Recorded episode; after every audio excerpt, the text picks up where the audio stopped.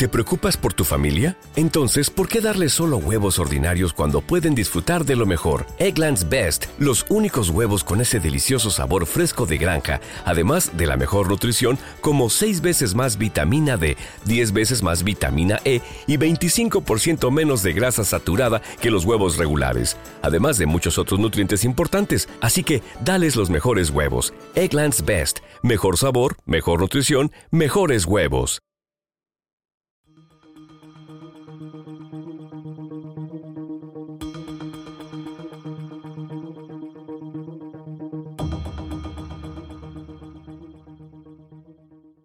29 de abril de 2021. Una patrulla entra en una casa de Crestone, un pueblo del condado de Saguache, en Colorado. Durante el registro encuentran un cuerpo momificado en una habitación.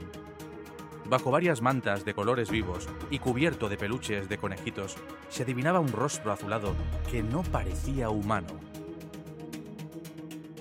Los ojos estaban tan hundidos que apenas se adivinaban, el forense certificó que llevaba varias semanas muerta.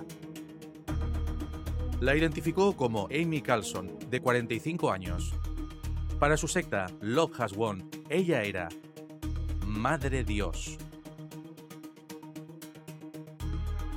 La reencarnación número 534 de una deidad con más de 19.000 millones de años. La que dio a luz a toda la creación y luego se había reencarnado en figuras como Jesucristo, Juana de Arco o Marilyn Monroe. Su misión en el siglo XXI era la de que 144.000 creyentes saliesen de la realidad superficial de nuestro mundo tridimensional para transportarlos a la quinta dimensión. Para lograr su propósito, contaba con la ayuda de los galácticos, que incluía nombres como los del cómico Robin Williams. Una vez completado su plan, la madre había ascendido, según el relato de esta secta. El informe forense fue menos poético. Un abuso de alcohol, anorexia, más la ingestión crónica de plata coloidal había sido la causa de su fallecimiento. La plata coloidal es un supuesto antibiótico natural que demostró ser muy tóxico y es el responsable del color azul de su cuerpo. Esta descabellada historia se sigue difundiendo por sus seguidores a través de los miles de vídeos que suben a YouTube. El culto a la Madre de Dios contaba con más de una docena de fieles fijos que satisfacían las necesidades de su lideresa, junto a otros 200 seguidores que se ramificaban por tres continentes, esta es la historia de cómo la gerente de un McDonald's terminó siendo venerada como una deidad con su cuerpo momificado. Carlson tuvo una infancia corriente. Era la mayor de tres hermanas y sus padres estaban divorciados. Pronto prosperó en un McDonald's local. Al año ya era gerente.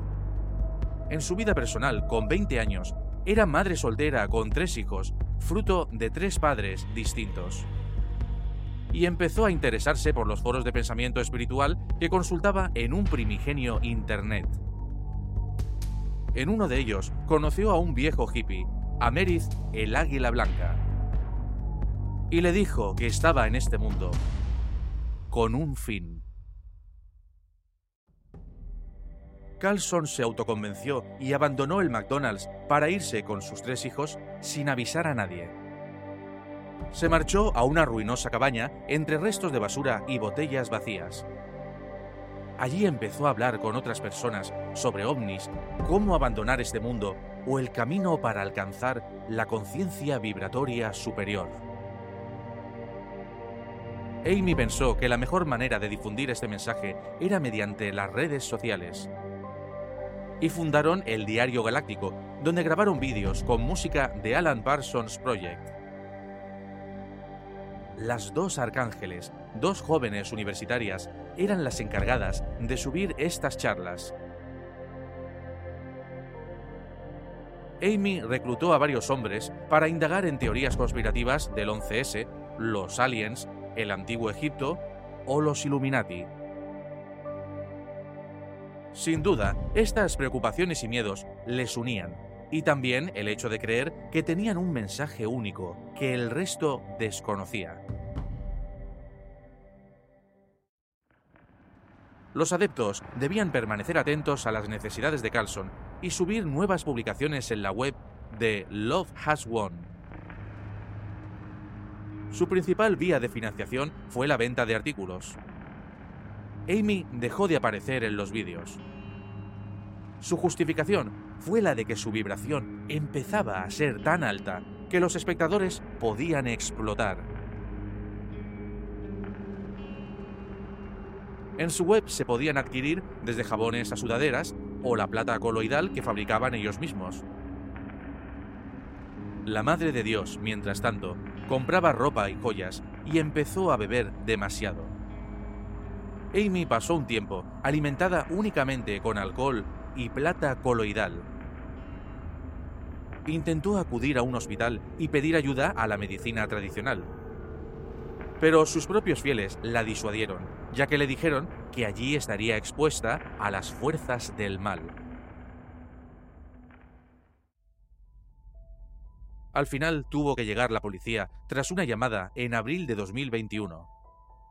Y fue cuando se toparon con su cadáver en una casa, les llamó Miguel Lamboy, antiguo Padre de Dios, y el responsable de la desaparición de los miles de euros que había en la cuenta de la secta. Según confesaron, Amy pensó que, en sus últimos días, una nave alienígena vendría a llevársela. Hoy en día, la secta sigue su curso, bajo otros nombres, como otras tantas que existen en nuestros días.